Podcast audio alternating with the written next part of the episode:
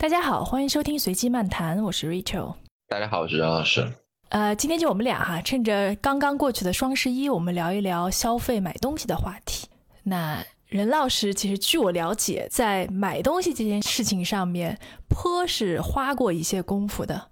任老师可以给我们介绍一下？我在省钱买东西上面，我是花过一些东西。来算算省了多少钱？啊，就现在都会给你算，就是你你但凡在哪个网站充个会员，然后他就会帮你算，说他已经帮你省了多少钱了什么的。我有一段时间待在国外也没什么事儿干，然后呢，国外比咱们这儿就是更早就开始搞这些什么打折呀、促销啊什么的，所以就是在那个时候就会有习惯上他这种各种打折网站。对，我记得当时说留学生的生活就是吃饭、睡觉、刷 deal。呃，差不多吧。留学生生活好像确实是相对来说会比较单一一点，而且确实是受经济的这个可能也会对这个比会比较感兴趣。另外就是，我觉得真的是你去了北美看他的那些 deal，啊，你真的意识到哦，原来可以这么打折的。就对于我们那个年代的人来说，其实还挺不一样的一个事儿。因为国内啊，在早年其实不怎么打折。我记得当时还出过这样的事儿，就是。重庆大概是一个家乐福，还是一个，也是一个国外的这种大的超市。然后呢，他就搞过一次这种米面油的这个打折的活动，其实力度可能也不是特别大，大概就五折八折这样子的一个折扣。但是国内早先这个打折非常的少，米面油五到八折，在当年听着就挺那个的，就有很多老头老太太去抢购，还好像出现了踩踏死人的事儿。大家可以想象一下那个场景，就现在你已经不太能能想象了。我感觉是整体上咱们国家那个时候经济的主要发展路径就还是这种自己比较克制消费，然后呢生产东西就为了出口。三驾马车主要还是靠着投资和出口去拉动消费，这边是刻意压制的。国内的这种消费主义啊，打折促销的这种活动也非常少。哪个地方打个折，有个什么九折、九五折，哎，你就觉得哎，那是个真的这种什么了。北美这边呢，从很早开始就已经进入了。鼓励你冲动消费，鼓励你去买很多不必要的东西，把整个事情盘活起来的这么一个搞法啊，所以呃，像什么感恩节啊、呃圣诞节的这种打折力度真的是挺大的。所以我那会儿反正刚到国外的时候，发现说啊有这么大力度的这个打折，就觉得是非常新奇的一件事儿。大概就从那段时间开始，就会逛呃什么呃 DLC 啊。Deal Moon 啊，呃，Slick Deals 啊，什么 Take Bargains 啊，就一大堆这个北美的这种打折的网站和论坛。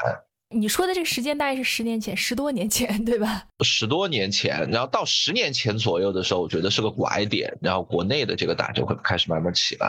嗯，就我记得十多年前那时候，其实留学生是特别有特权的，因为刚到美国以后发现东西好便宜，因为同样的这些品牌在国内都超级贵。其实最典型的就是化妆品，对吧？我记得我是一零年的时候第一次出差到美国，然后正好赶上这个黑五，我就跟我一个大学同学一起，半夜十二点开始，一直逛到凌晨五点钟，就见什么都买，所有店都排大长队，就觉得好便宜。而且当时真的是，你一旦有这种机会购物，包括留学生，就会有很多。亲戚朋友啊什么的话，给你写单子，让你带回去，这个差别还挺大的，当时的感觉，对。你赶上黑五，那当然你你们就更疯狂了。那好多没赶上黑五的，他去个那个 Outlet，他也很疯狂，也一个一个店一个店的排队。啊，我们那会儿去 Outlet 还提前做功课，先把 coupon book 打出来，然后去看说有哪些店要买哪些东西，然后就跟你说的一样，可能会从国内的各种人呢收到好长的这个药材清单，然后就去了那就找房抓药的感觉。对你继续。那后来我觉得，就零八年过了以后吧，就是咱们国家自己开始发现说，完全依赖这种出口型经济也不是特别好使了，然后慢慢情况就开始变得，国内的消费也开始被更注重了，然后所谓的拉动内需啊这些，那你做这事儿的办法，你不就是在这个上边打折去鼓励你消费吗？啊，所以国内的这些东西就慢慢开始起来。我个人比较感觉明显的就是国内的。一系列对标美国打折呃购物的这种呃网站啊，就就开始起来了。那个时候有各种什么返利的网站，打折信息整理的网站，就都是对标美国当年的这个玩法做起来的。啊，像什么返利网，像后来上市的那个什么值得买这些，然后水木当时也有专门的打折信息的论坛，各种的什么打折购物群啊，就越来越多了。哎，我当时记得女生有一个叫什么五五打折网，你有印象吗？在女生里面还挺挺火。你一说女生，那我就只能假装没有印象了。确实，这个网站我不熟。但顺便说一句，这是一件很有意思的事儿，就是。大家会默认的觉得购物这件事情女生会比较多，好多这种呃打折类的东西，刚开始的时候其实都是在专门去打女性市场的，但后来发现，好像其实好多是挂羊头卖狗肉，还挺逗的啊。你说的挂羊头卖狗肉的意思就是，其实消费的都是男生是吗？就占便宜的都是男生？也不都是，就呃我我给你举个例子，水木的这个。打折的这个版面啊，它英文名字叫 Coupon Lives，呃，就是它它其实是一个最早就是说整理这种呃优惠整理优惠券的这么一个，还有一个叫券妈妈啊。你听，就都是这种女性向的这个感觉，但实际上我真的去接触到群里边这种这种人，特别是一些高端玩家，有什么版主啊、群主啊，每次这个消息渠道比较靠上游的这种人，我发现很多都是男的，啊，还挺有意思的。哎，但我觉得这个是不是不太能说明问题？因为像豆瓣儿之前还搬出来，像很多的粉丝群啊，感觉好像都是女生，但其实版主都是男生。我觉得这里面有一个权力关系的问题，好像这些男生比较容易做版主，或者是比较喜欢做版主啊。这么 low 呢？好吧，我我不知道哈。啊，所以其实我看第一次的双十一是二零零九年。差不多是那个时候的感觉啊，嗯，就你你看整个时间上，我觉得零八年左右的时候是一个线吧，就那个时候国内的整个变化还挺明显的。我记得从一零年开始就开始有这些团购网站，后来团购网站很多都会转变成了这种就叫 deal 网站，对吧？这种折扣促销网站，团购网站。其实是对标美国的那个孤胖做出来的一堆创业项目，呃，但是实际上呢，团购这个概念在美国当然就被证明是是失败了。我觉得孤胖现在基本上也已经没有人用了。然后它在国内呢，其实也非常快的就被证明失败了。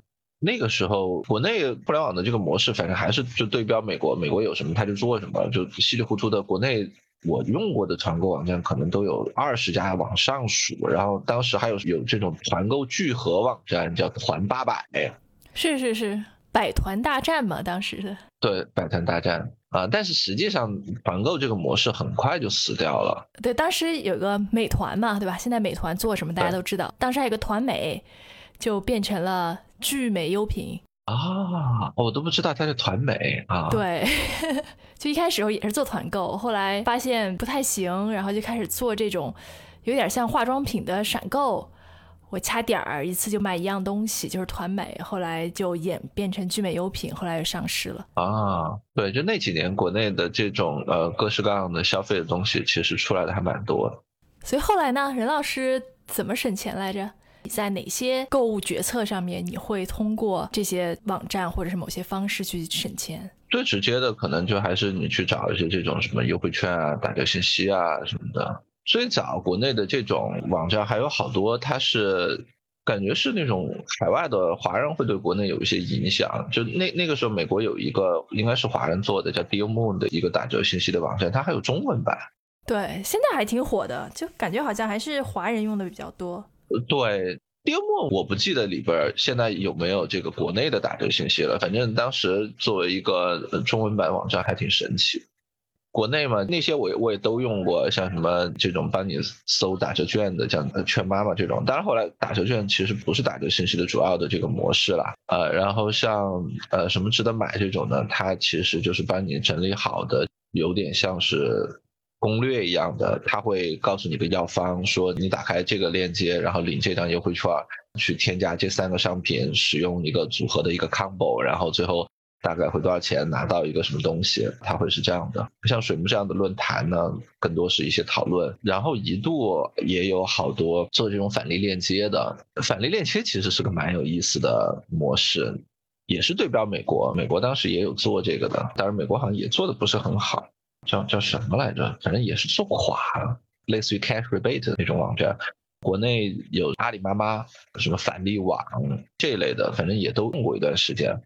除了这种就搜集信息的，还有一类的这个打折促销是那种秒杀，就其实国内现在也还一直在做，有好多网站他会时不时的去搞一些秒杀呀什么的，以前也会去玩一下啊，还会嗯自己写个小脚本，然后去让这个流程更顺滑一点啊。但是后来这个里边这种更多的专业玩家进来以后呢，那普通小白也就没有什么机会了，可能就弄的会少一些。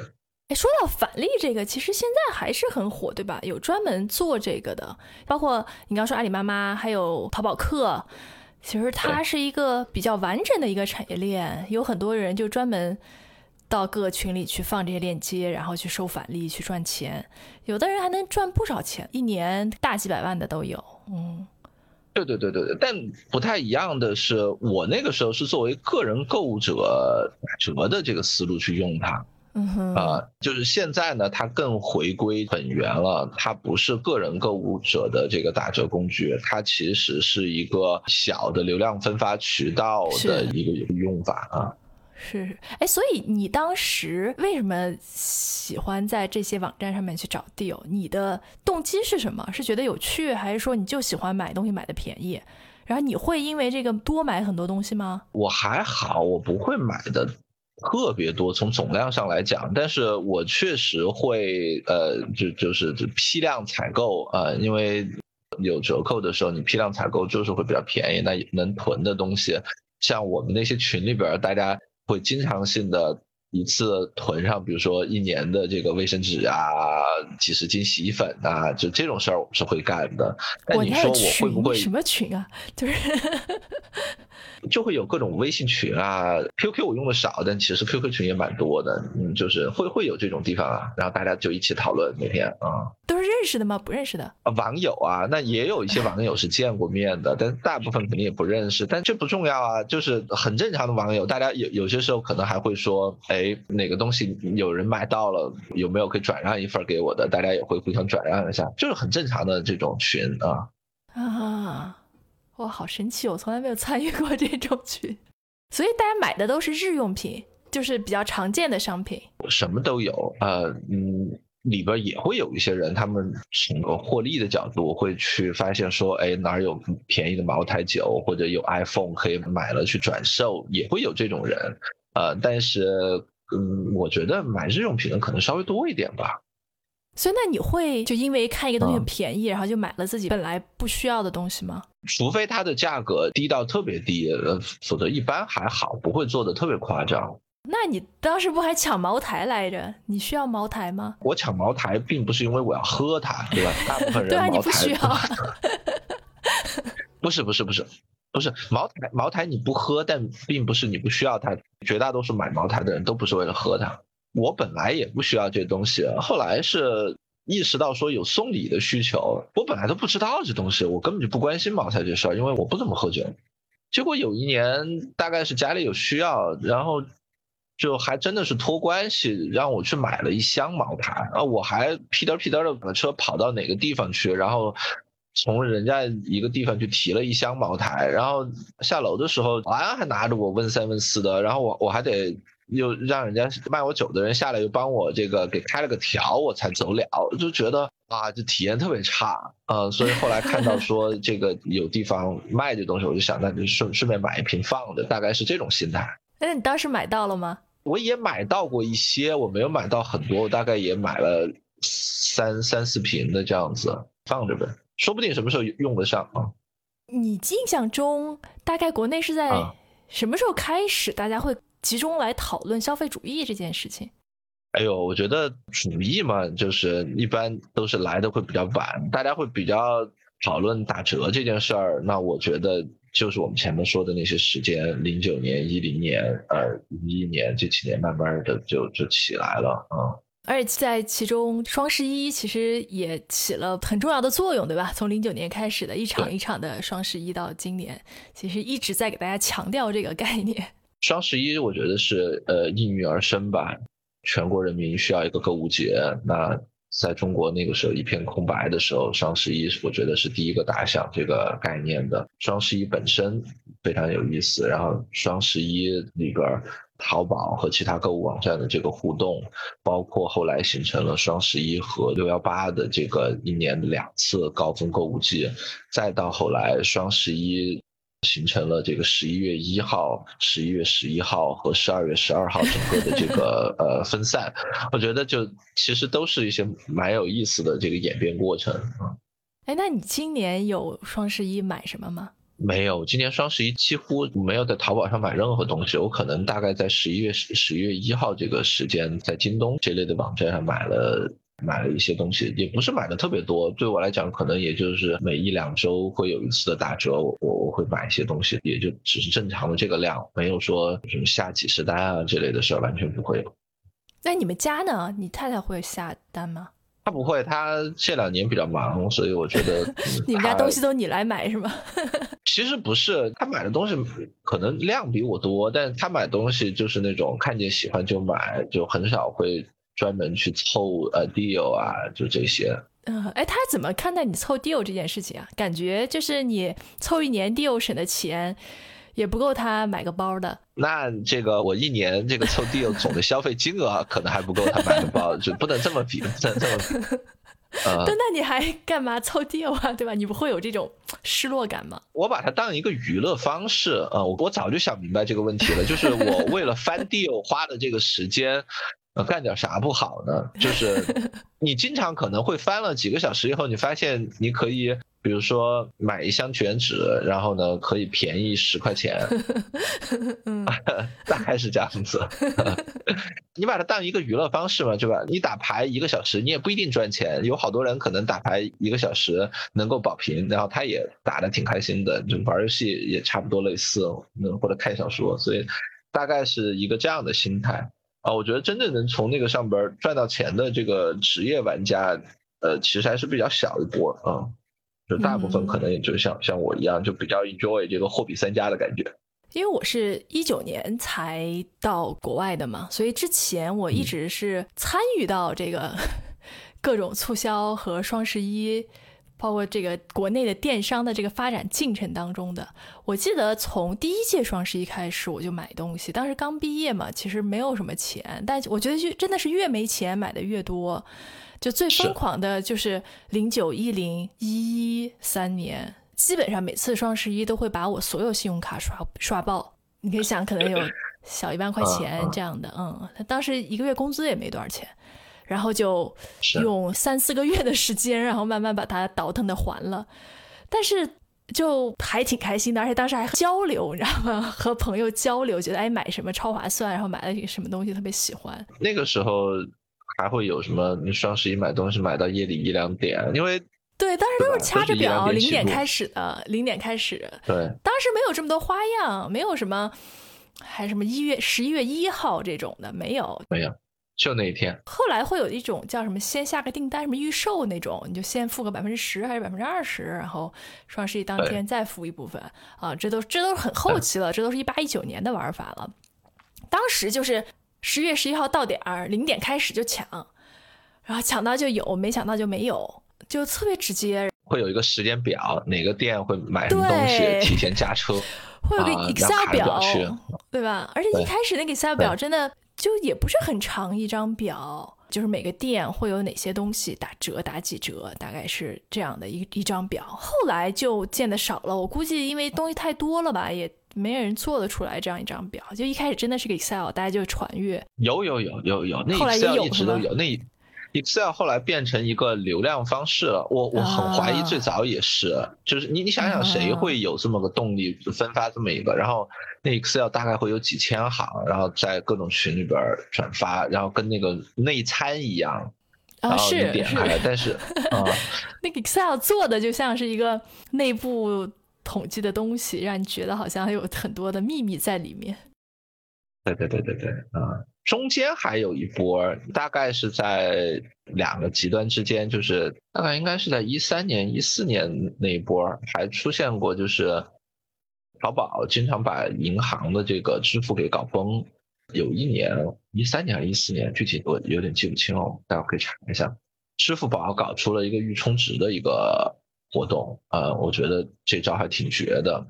嗯哼，大概是说你预充值，他就会给你抽奖，然后呢，你预充值了以后呢，你在抢购的当天，你就完完全可以跳过这个银行的支付路径了，因为你的钱已经在支付宝里边。啊，你可以从支直接从支付宝去购物，相当于是说，他把他们对这个银行接口的整个的冲击就给平滑掉了。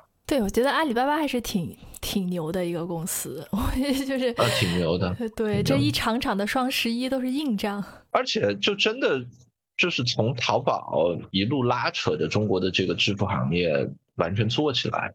其实我们倒过来想，你现在觉得你做个电商其实蛮容易的，你随便有个网页，对吧？然后这些什么物流啊，这些都是现成的模块，你去做做流量运营就好了，也没有那么容易啦。但就相对来说，你只需要专注于这一块。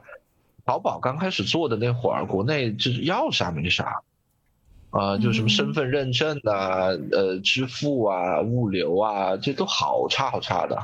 是是，平地起高楼。对对对，我我觉得它确实还是有它自己的历史地位在的。我觉得像这一系列的东西，它是带着中国整体的数字生活往前，其实去走了很大的一步。是。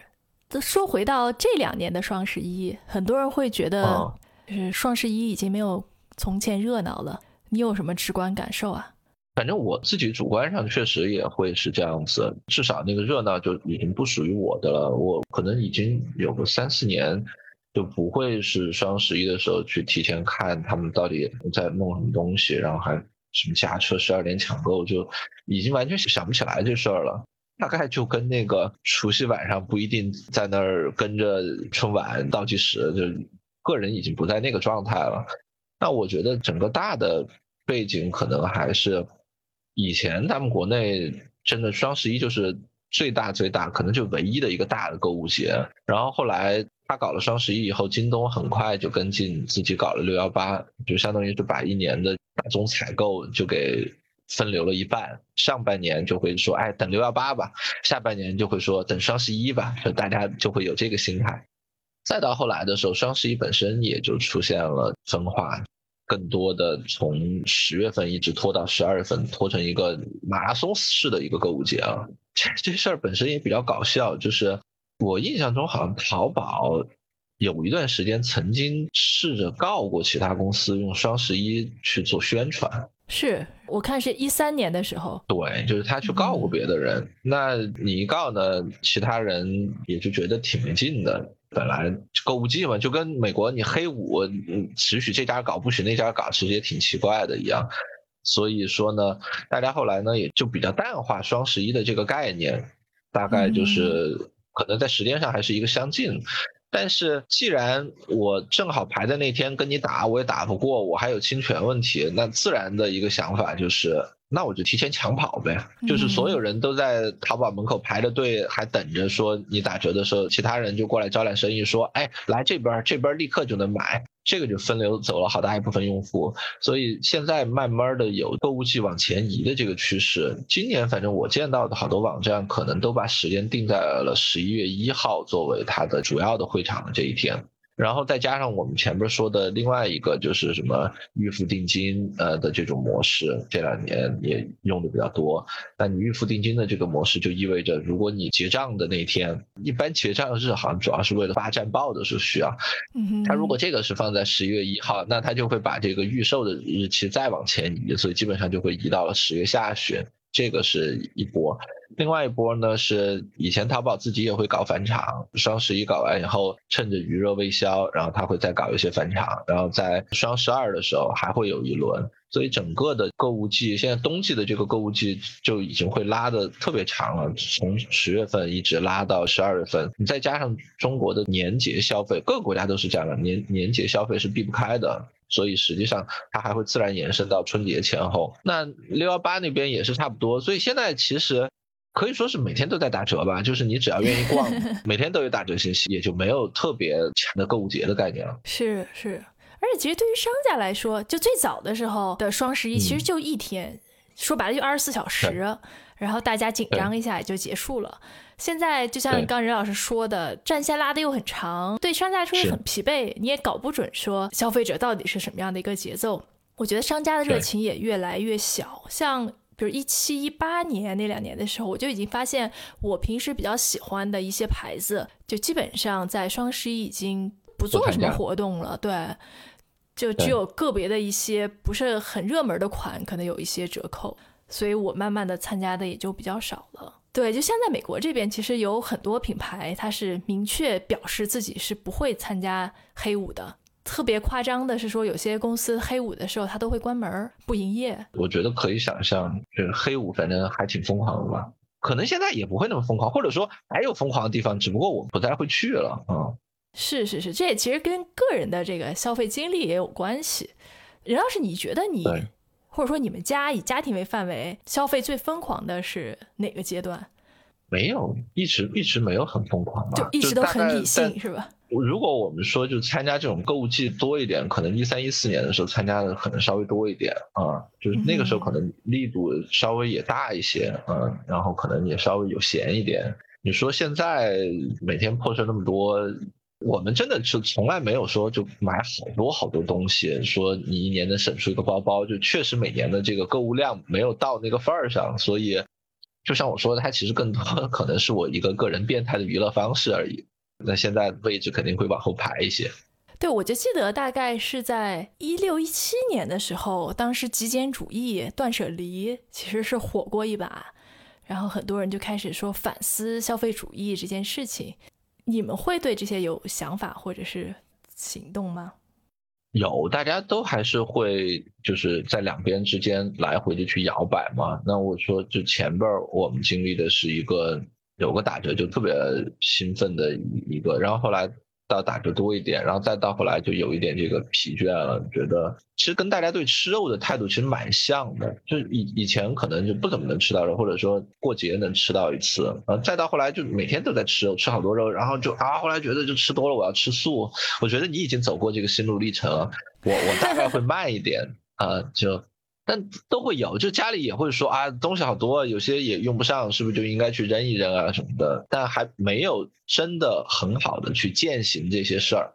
但会有在考虑，就是把一些不必要的东西就给砍掉啊什么的，不管是呃小朋友的课程，还是这个自己用不了的衣服什么的，其实都都会在考虑这些事儿。其实我接触这个断舍离和极简主义还挺早的，大概就是在一四一五年的时候，其实就有想过。当时因为是你在北京租房子嘛，然后经常搬家，然后每次搬家以后就觉得哇，这些东西就特别累赘。我突然会意识到，说其实并不是说这些东西在服务你，而是你一直在服务这些东西。你会保养它们，然后你还要搬着它们走来走去。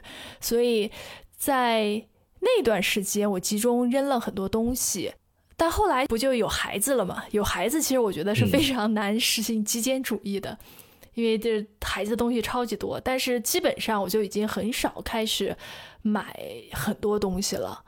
当然，我会尽量的就买一些质量好一点的，然后能能够用的时间长一点的东西。然后，当我从北京搬到美国的时候，我就会发现，我们可能搬了有二十个箱子吧，就所有家当了。然后，其中超过一半是小朋友的东西，就各种玩具啊，他们的书啊这样的。我们俩的东西其实就挺少的啊。然后到美国以后，我觉得这个。这个时候就觉得好像消费欲望就已经很低了，也没有说特别想买的什么东西了，就反正买的东西比较少，然后整个家里的东西也会相对来说比较少。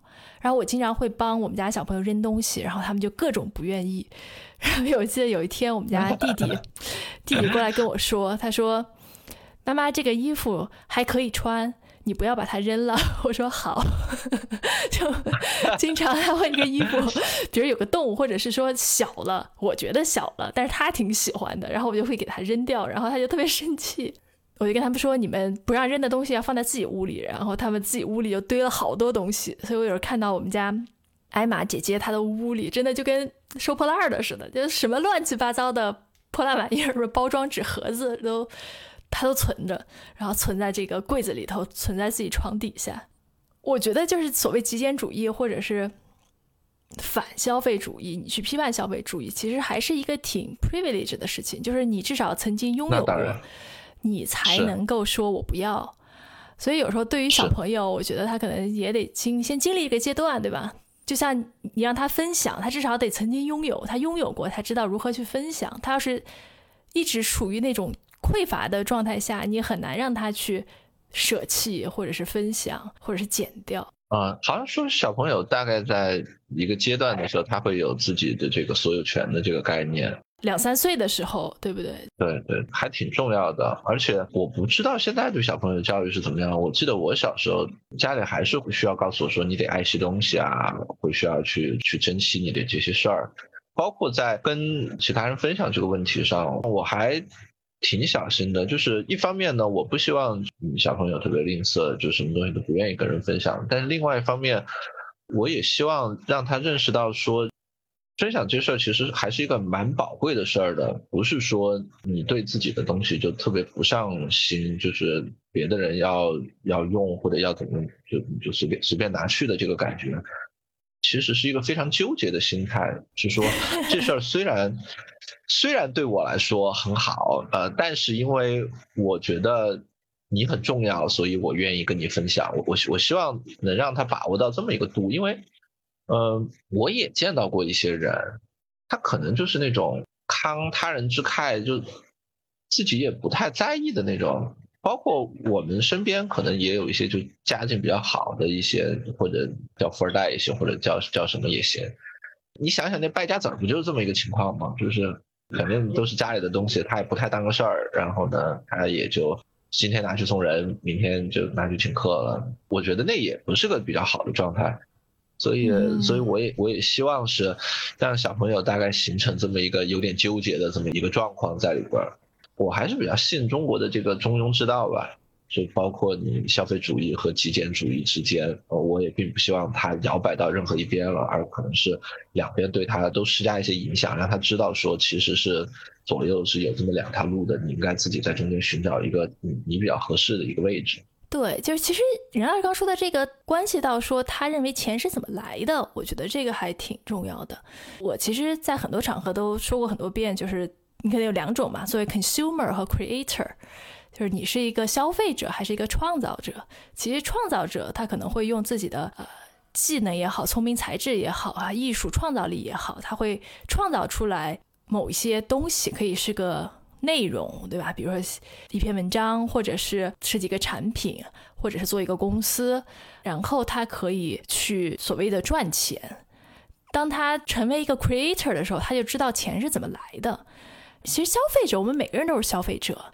你拿的钱，然后你就去消费，这是一件很容易的事情。所以你不能只是一个消费者，你一定要在某些方面是一个创造者，这样才能去平衡。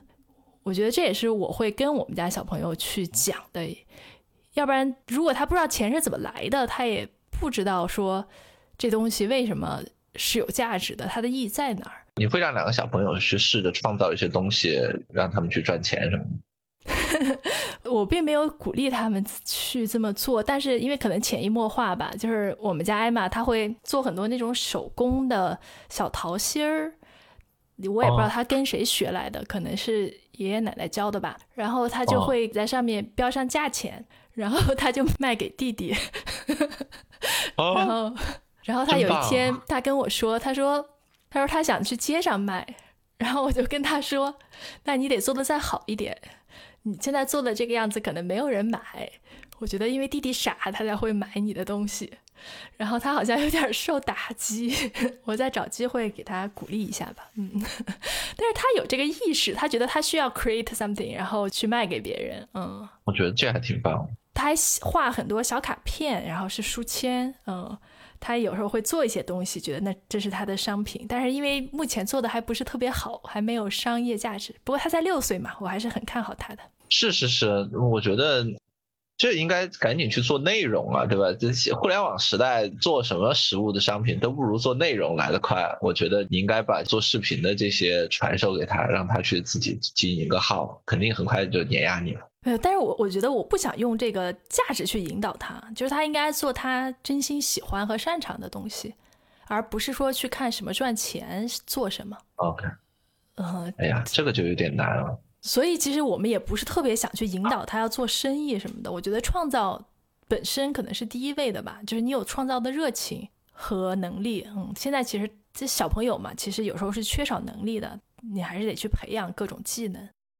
但这事儿你不是得外部给他互动吗？你做了这个卖给 Emma 或者卖给周围的邻居，那其实是邻居来投票说你比较好。然后你做了发到网上去，如果有人看、有人点赞，那实际上是更多的这个陌生人来给你弄。某种意义上来讲，你发到网上，实际上你拿到的可能是是不是会是一个更不容易受其他因素影响的一个评价吧？毕竟邻居对吧？可能会鼓励你一下，虽然他可能也并没有觉得那么好，但是他还是会鼓励你一下。就跟 Emma 一样，他这里边其实会有亲情友情的这个考虑，Emma 和伊森之间。如果你发到网上呢，可能大家会更公事公办一点。当然，它不好的地方就是网上的各种评价有可能会过于直接，或者是太暴力。我也没想。是，我觉得这些事情都挺矛盾的。如果是比如说三四年前的我，可能会鼓励他去这么做，但是就是我现在也不会觉得说你一定得获得别人的认可，或者是赚到多少钱。我觉得他的自我的认可。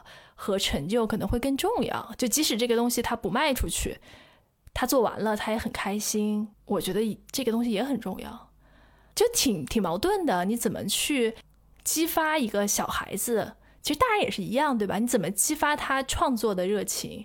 这个创作当然是很很宽泛的哈，但是呢，又不要说把外界的评价放的特别重要。这这这是一个蛮复杂的问题，就是 关于你的这个价值体系的问题。所以对于小朋友来说，他可能自己需要去摸索这件事情。但是对我来说就很简单，就像我们做一个这样的播客，对吧？就是我觉得我是真诚的，然后我们讨论的内容是真诚的，里面有一些我觉得还不错的内容，我觉得就 OK 了。至于我们发出去以后别人怎么说，有多少点击。不赚钱，对吧？这些我是不不在乎的。这个对于我来说就很容易下的一个决定，但是对于小朋友来说，这可能需要他自己去找他的一个价值的锚点。是，所以他还需要花点时间。但是他会看到我们怎么去做事情，关于他应该怎么样，我很少去说给他特别直接的引导。嗯，但是他有外来自外界的引导，我觉得这个整个大的社会的引导还是非常指向钱的。就比如说，他奶奶就会经常说，他奶奶特别特别喜欢犹太人的 教育方式，就是从小让孩子有这种金融意识啊，要有赚钱的意识啊。他奶奶会经常跟他说这些，对，就是也挺有意思的。他有各个方面不同的信息。我觉得我们来说拉回到这个消费哈，就我现在的消费方式是说，我会很少买东西，但是我会买一些。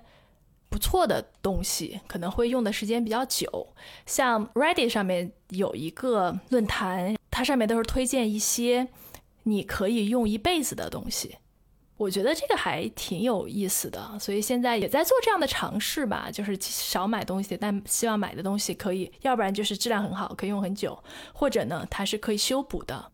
就不是那种用了扔扔了再买的这种的，嗯，你不觉得这东西就像是一个哪些厂家早晚倒闭的这么一个预言吗？听着真可怕。对，就是这样的嘛，就是就是就是一种价值观投票，你知道吗？就是这些东西它会卖的比较贵，它的用户群可能也比较少，但是因为它的这个质量非常好，它的复购率很低，对吧？所以它卖的贵嘛。那你为什么还要买呢？就是因为你认可这样的价值观，其实这是一个价值观投票。像很多我们之前不是讨论过 ESG 嘛，就是很多这种以可持续的环保为理念的公司，你说为什么他们卖的东西又贵，然后还会有人买？也是因为因为我相信这个理念，所以我愿意买这样的产品。这也是一个趋势吧。但是这个说起来也特别 privilege，对吧？就是我反正啊我不会要求任何人这么去做，我觉得没有任何人有这个权利要求其他人这样去做。在经济学上边，它其实是有两个相关的概念，一个它叫共有的商品，它就是说像环境啊、像水资源啊、像空气啊这类的东西，它其实是个共有的一个资源，它并不是被哪一个人去控制的，它是全社会所有人去共有的。所以呢，大家在使用共有资源的时候呢，一般来说会存在过度消费的倾向，因为说白了就是我。我也没花钱，然后呢，我不用呢，可能也就被别人弄了。那对吧？我还不如就自己把它用掉。呃，所以很多时候，当你去做一件事情，有可能去影响到你自己的时候，你会比较克制。但是如果你其实只是影响到一个公开的一个环境，你可能就不会那么的这个。这就跟好多人的这个狗，每天他不让它在家里拉屎，它拉出去在外边拉，拉了它也不清理，其实是一个心态。就是拉在我家里边，这个是破坏我家的环境；但反正拉在外边，就大家陪我一起承担。即使是在城市里边，我们也见到好多这样的。另外一个概念呢，它就是说，他说有好多这种商品，它其实是有一个所谓的气质的一个成本的。我造出来这个东西可能只花一百块钱，但是呢，我要妥善的去废弃它，我可能还得花一百块钱。嗯嗯，比较典型的，这样我们平时的这个垃圾袋儿，这垃圾袋儿其实制造它的成本其实是非常低的，但为什么要禁它呢？就是因为意识到说，我如果要想妥善的去把这个东西给扔掉、给处置掉，其实非常麻烦。呃，还有更大的环境里边的是这个核电厂，嗯核电厂其实可能造的时候没有那么麻烦，但是核废料啊，它最后弄完了以后，这么一个不太稳定的核电厂，你最后怎么办？这些其实可能是一些难题。所以说。一般大家容易见到的问题是在你对商品定价的时候，经常在这两个因素上面会考虑的，会倾向于低估它。就是一个是说你对于这种公共环境或者是公共资源的这个使用和破坏有可能会低估，另外一个就是你有可能会低估甚至无视气质的这个成本，呃，使得说你初始的定价可能是无效的。如果我们真的能够把这两个因素都合理的考虑进去，都把它打在价格里边，那我觉得实际上整体来讲是一个更有效的做法。比如说一个例子是，你今天就有一件特别紧急的事儿，这是一件特别重要的事儿，然后你就发现说使用塑料袋在这个场景里边是最合适的。然后呢，我们已经把塑料袋的这种对环境的破坏、气质它需要需要的这个成本已经打进去了，这个塑料袋就卖一百块钱。但是你今天这个场景，你就觉得一百块钱的塑料袋可能是比五十块钱的纸袋更适应这个场景，或者比一千块钱的一个不锈钢盒子更适应这个场景。那么你你其实就应该是。可以非常简单的在你做这个局部决策的时候，你就去选择这个对你最合适的塑料袋。但是因为咱们现在有好多这个没有算进去，所以就会导致有很多像像你这样的呢，就只有自己去算这笔账，自己去调自己的账。你可能最后发现就是说，哎，虽然在经济上我可能是不划算的，但是我我就得去买这个一千块钱的商品，而不去买那个五十块的。虽然那个五十块的可能可能是更便宜，但是。有可能这五十块的商品会对环境造成更大的污染，而且这个污染没有被包含在它这个五十块的售价里边。我们如果不算后边的那笔账，因为后边那笔账确实不好算清楚。我个人最近几年的感觉，我以前有些时候也喜欢买那种所谓大家推荐的这种名牌商品，或者是质量比较好的，觉得能用好多年的。但我现在经常发现说，哎，我买一个稍微差一点的，但是呢，它可能价格低很多。我算资金成本或者不算资金成本，我可能发现说，我买一个那个贵的，我买这个便宜的，我能买五到十个，那我大不了就用了扔呗。确实是它对环境可能是有压力的，但是这事儿问题在于，它对环境的这个破坏，其实应该一开始打在它的成本里边，而不是让我一个消费者自己试着去做这个手动调账，因为我其实根本就没有能力正确的评估，当我扔掉这么一个东西的时候，它对环境到底会产生三十块钱还是三千块钱的这个损害，这就跟我做作业的时候要不要打草稿是一个道理。理论上来讲，我当然是所有的东西都一遍就写的非常好，不要去打草稿。可能是最理想的环境，那你会发现你打草稿的速度可能是比你正经去写这个东西速度快十倍，啊，那它中间当然会产生一些这个废料，我应不应该去做这个权衡？那我们做创业的时候也一样，好多东西我可以一次性的打磨一个最好的产品，再把它推上市。我也可以中间放几个半成品出来，中间去试错。那我肯定中间会有非常多的需要被浪费掉的东西，但是我会换来说，呃，我可能会弄得比较快。这个事情到底是不是值得的？包括各种实验啊什么的。所以我个人没想好这件事情应该怎么弄，所以我现在就比较懒，就是我只只算我自己的经济账，就反正差不多。得啊，哎，但买东西还有一点就是，它有一部分是体验嘛。你在买了这样东西之后，在使用的过程中，你的体验是什么样的？但通常来说，其实品质好一点的东西，它带给你的体验会更愉悦一些。就有时候你可能花钱买了一个不是那么喜欢的东西，然后放在家里，它又占地方，然后用起来又不好用，然后每次看到都心里不开心。我觉得这就非常不划算。对，就是你如果去买那拼多多的那个，反正有些时候会把我恶心到，真的是买了以后扔了吧，你就觉得可惜。能不能用呢？它也凑合能用，但就一直让你处在那特别恶心的那个边缘。对呀，每 一次看到都添堵。对对对，就跟你买了一个有点变质的食品，就是不吃扔了吧，觉得不太合适；吃了吧，也挺恶心的。嗯，就那个我觉得是有有点过了。换一个角度，就是比如特别好的东西，你每次用的时候都会心情愉悦，对吧？我觉得。如果一个消费是达成这样的效果，它就是一个好的消费过程。嗯，那当然是，主要是因为我买这种东西的时候，可能有些时候你会心理预期过高，因为它的价格有可能会比别的高好多倍啊。然后如果你没有控制好自己的心理预期，有可能你就会觉得啊，也就那么回事儿。反正我我已经出现过好多次这种啊，也就那么回事儿，就是抱着挺高的期望想去买一个还挺不错的东西，结果最后。也挺添堵的啊！我我被这种东西恶心到的次数不少，主要是，就主要其实它价钱的溢价可能给你带来了更大的不开心。心理预期，嗯，对你需要我黑几个商家吗？我我已经准备好了，都是明星的品牌啊。你可以啊，来试试。那个我在美国的时候，朋友推荐我买过一个叫 Blendtec 的东西，它是一个食物搅拌机啊。我我们家也有哎。这挺好用的呀！哎，你要说它不好用呢，它当然也没有不好用。但是呢，我买的比较纠结，我在美国买的，然后我回国用总得带着个变压器。然后我那变压器呢，可能我那变压器本身也有问题，它这个东西功率又特大。那电变压器我理解啊，它里边应该是个特别大的电感，电感那东西开关的时候特别容易对整个的网络形成一个特别大的冲击，经常搞得我家里跳闸。然后后来东西反正体验也不是特别好，我也就不用了。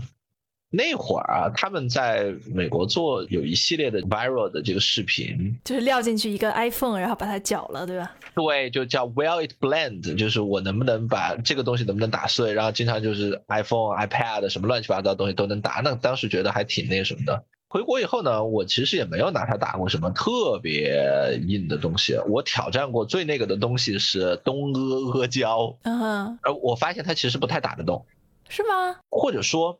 它的刀片能 handle，但是实际上它那杯子 handle 不了这东西。嗯，因为他给你看那个打的 iPad 的那个视频，你不会意识到这件事，那东西你也不会要，所以打了也就打了。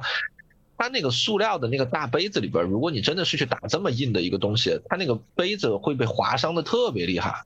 嗯哼，当它这个东西被划伤的时候，你的正常的反应就是它会不会其实有很多塑料就就被划进来了。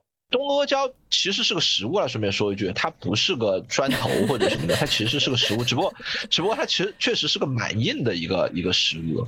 是是是。最后我家里现在平时用的可能就是那种几十块钱国产都可能没有牌子的那种这个搅拌器，因为那那种东西也很便宜，然后功率也很低，非常小，你就放在那儿一开，然后就打，打完了以后就随便洗一洗。我觉得，就你正常打个水果什么的，他们俩其实没区别。你正常打个阿胶。我我都不太敢。如果你真的需要打 iPad，你需要买个那个 Blendtec。最后就落到这么一个奇怪的局面上吧。类似的，我还买过一个叫群晖的一个那个家里用的 NAS 做网络存存储的，也是我朋友跟我推荐的。呃，跟我说这东西功能特别好，然后能做好多很 fancy 的事儿。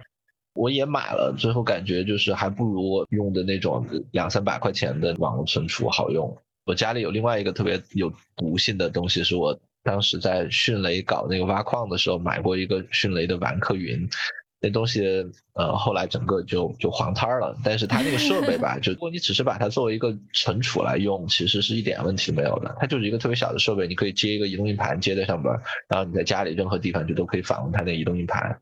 就从实现这个功能的角度上来讲，其实它还实现的蛮不错的。然后呢，我买的那个群晖呢，它老是不休眠，它里边有四块硬盘。然后它如果不休眠呢，每天就跟个小拖拉机一样，一直在那哦，就特烦。然后我就希望它休眠，因为我大概每天用不上一次，我只是在上面存比较多的东西。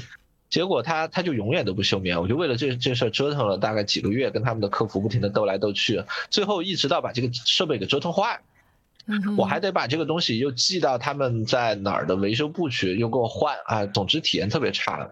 嗯，这也是一个就是名牌商品说的挺不错，但最后我个人体验非常差的一个例子，所以我我现在就是好多时候就都用那种大概是七八十分的产品吧，就是在及格线以上，但不追求九十分，呃，希望是找个性价比，然后不开心了我就换，这样子我可能从经常换新的中间得到一些额外的开心的体验。不过任老师，你刚刚说的这些呢，其实都是电子产品。哦。就对于就是可以用一身的产品，通常不包含电子产品，这其实挺容易理解的，对吧？就电子产品其实它更新换代很快，就包括说你就觉得这个 iMac 特别好，对吧？你买一个你也知道你不能用一辈子。对。嗯，那你你给我们推荐几个那个让我也去试试。比如说我最近几年买的，我觉得还不错的，比如说这个有一家叫这个 Uplift 的桌子，Uplift Desk，它是专门给重度伏案工作者设计的一个桌子，它可以升降，但这个升降里面也有这个马达，但是它不属于电子产品，比较简单，但它主要就是桌面非常的宽，然后。整体设计的非常好，桌子非常平，它它就是个桌子，对吧？它可能唯一不同的就是它是可升降，真的是非常好用。因为我也用过很多桌子，要不然就是不够大，要不然呢就是不够好看，要不然呢就是不够平，经常这个晃来晃去的。这个桌子真的是满足了我对办公桌的所有设想，买来第一天我就特别开心，然后每天在上面不管是干什么我都特别开心。这个桌子在网上搜了一下，我家里也也有一个升降的桌子，嗯，看着尺寸差不多，呃，反正我家里那个也蛮大的。我就说这东西其实还是看你个人的这个状况，像我那儿那东西就一直就没用，我就一直放那。嗯哼，啊，就我平时还用的土土鳖的桌子，大概就都那种一百块钱两两三百块钱买的，就就是一个非常功能非常普通的一个桌子。这个就是这样，就是对你对每个人来说，你需要的东西不一样，对吧？比如对一个不需要办公桌、不需要伏案写东西的人，他他就不需要个桌子，对吧？就大这事儿平，我觉得大部分桌子都能做平吧，就是这个我觉得还好。大这事儿，我觉得真的是跟你去了美国这么非常有关系啊。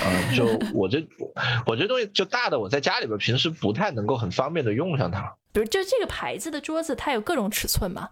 对，还有一点就是它有很多可定制化的东西，比如说不同的尺寸、不同的高度，当然它本身也是可升降的，还不同的颜色、桌面的样式，还有就是比如说配套的这种电线的收纳，比如说显示器的这个架子，就这些其实它都是可以去定制的。而还有一点就是，我之前用很多桌子，你知道我们做播客嘛，对吧？有时候会有一些这个话筒啊。呃，有时候比如显示器多的话，你要弄个架子啊，就很多桌子它不，要不然就是太厚，要不然就是形状不标准，然后有很多架子卡不进去，或者卡进卡进去经常会掉。对，这这个桌子就不会有这种问题，就它非常针对性的，就针对这样一种像我这样比较事儿多的，对于办公桌要求比较高的人群来做的，所以对我来说，我就觉得哎。是特别开心的一次购买行为，就是我觉得现在这个还挺普遍。你应该用过那个乐哥的支架吧？现在乐哥在国内也是做全套，从显示器支架到电动升降的桌子，他们还有那种桌面上再放一层的那个可升降的放笔记本那个架子。我觉得你可以了解一下，反正这家在国内还是个上市公司，说不定你看完以后觉得好，然后我们可以买他们家的股票。这公司就是很专业的，就做这一类的东西。它是不是有 Uplift 做的那么好？我我不好说，但这几年感觉它发展还挺快的，就是整个产品线扩充。它最早就是从做显示器架子开始的，然后现在是已经已已经到桌子这个全全系列了啊，量非常大。的。还有比如类似的一个东西就是，买的那个人体工学的椅子，我觉得也是啊，真的是因为你每天都坐，然后会解决很多问题。我觉得这也是一个比较好的购买。嗯，Hello，再回到消费主义啊，其实我现在已经不倾向于批判消费主义了，因为我之前做过一些视频嘛，我也经常会，比如说这个拿铁模型，对吧？就是比如说你每天把喝，嗯。买咖啡的钱省下来，然后去理财，多少年你可以赚多少钱？然后很多人会觉得说，啊，我是不是就提倡大家不消费啊？啊，反对消费主义啊？其实我有个阶段是这样的，我觉得，因为它会让你无意识的做很多冲动消费，然后买很多你不需要的产品。但是本质上，我觉得消费主义。它是一个机器，它是保证这个社会能够正常运作，在现在这样的一个环节不可缺少的一个机器。我觉得只要保证你每个人不是特别深的陷入到里面，什么叫不是深的特别深的陷入到里面？就是说，你买每样东西你是有意识的，然后你可以自己决定我不买。我觉得这是一个很。明显的信号，说白了就是你不上瘾，你没有因为买东西而上瘾，然后因为买东西而欠很多债。我觉得也不用特别苛责说我们一定什么都不能买。就像刚才说的嘛，首先我觉得你想让自己可以不买，你至少得曾经拥有过。我现在回想我二十多岁的时候，我真的就是想买一个包包，然后我有钱我就肯定会去买。你要在那个时候一个人跟我说这都是消费主义，那个包不好。我不信，而且你就算那个时候信了不买，你你始终其实对吧？就是心里还是存着这个疑问。对，而且我当时不买，其实我是靠我的意志力，对吧？那意志力你用在其他方面，可能有更大的收获，比如说学点什么东西。所以我觉得量入为出可能就可以了，也不用说给自己说我一定要极简主义，我一定要存多少钱，然后弄得自己内耗特别大，我觉得也没有必要。而且另一个方面呢，就是这也是我后来和一些我也有一些土豪朋友嘛，就是那种很很喜欢买东西，比如我有个朋友，他就会买三辆那种豪车啊，然后平时还买雪茄、买表，就是那种朋友，知道吗？就是会炫的那种啊。我跟他聊，我就会发现说，呃，也许真的是个乐趣。那你说他他有那么多钱，他不买这些东西，他干嘛呢？那这些东西是能给他一些乐趣。你换个角度想，这些乐趣可能和有些人通过文学艺术得到的也没有高下之分，或者说也没有人可以给他去做一个评判。他如果真的开心，他也没有伤害到别人，对吧？他自己的生活是可以维持的，似乎也不是不可以。然后他就会总说我，你知道吗？他总 diss 我，他说。生活哪有什么意义？你们一天找生活的意义，把自己弄得那么痛苦。他说就买块表就高兴啊，然后我就会说那高兴不了多久啊。他说那就再买块表啊。然后好吧，反正钱是你的，对吧？我觉得 OK。所以我现在也不倾向于批判消费主义。他要是每天给我买一块，可能我也能持续高兴。那这事儿 只能说大家站在不同位置上面聊这事儿就特别没有意义啊。就因为有好多人不是说他每天有一块表他不高兴，而是说他的经济无法支撑他自己每天买一块表。对，那今天买了，明天不买，可能只会更不高兴。所以买东西就是你随时都可以做出来不买的决定，我觉得这是很重要的，千万不要让自己上瘾，然后不要欠债。要不要欠债？这这个不一定是问题吧？哎，我觉得还是得试的。你把这作为一个标准，然后去让自己量入为出嘛。否则的话，你永远跟自己说我买的都是我需要的，但其实不是，就是有意识的买东西很重要。你看当年借钱买房的和借钱买币的，这不都过挺好的吗？没没没，这不是不是消费，这是投资，就是你买的什么是资产，什么是消费，我觉得这个还得搞清楚的，不要自己骗自己。你说我买一个 LV 的包包，非说这是资产，那就是自己骗自己。也有道理吧。那你就得学一下什么是流动性，对吧？对对，我们要什么时候好好看看你的书？你的书什么时候出来？不知道呢，现在还在审呢。对，我就特别担心，就是我我觉得你这一两年的这个变化节奏有点快，是吗？变化节奏有点快，我担心那个书出来的时候会跟你最新的这个想法已经就又落伍了，我特别有这个担心。呃，我觉得会这样的，嗯，我自己都能意识到，对，但是。那有什么办法呢？那也是历史啊，对吧？我写书的，我写的时候，我是真的是那么相信的，嗯，是，并不是说我现在想的就比当时更对，我觉得也不是这样的。啊，但就走得更远一些了。我我觉得你这几年的这个心路历程就变化还挺大的，还还挺厉害。那我们今天就先这样。然后最后其实也没有聊出来什么哈，还是那句话，我觉得买东西是能让自己开心的，我觉得这也是很很好的一方面。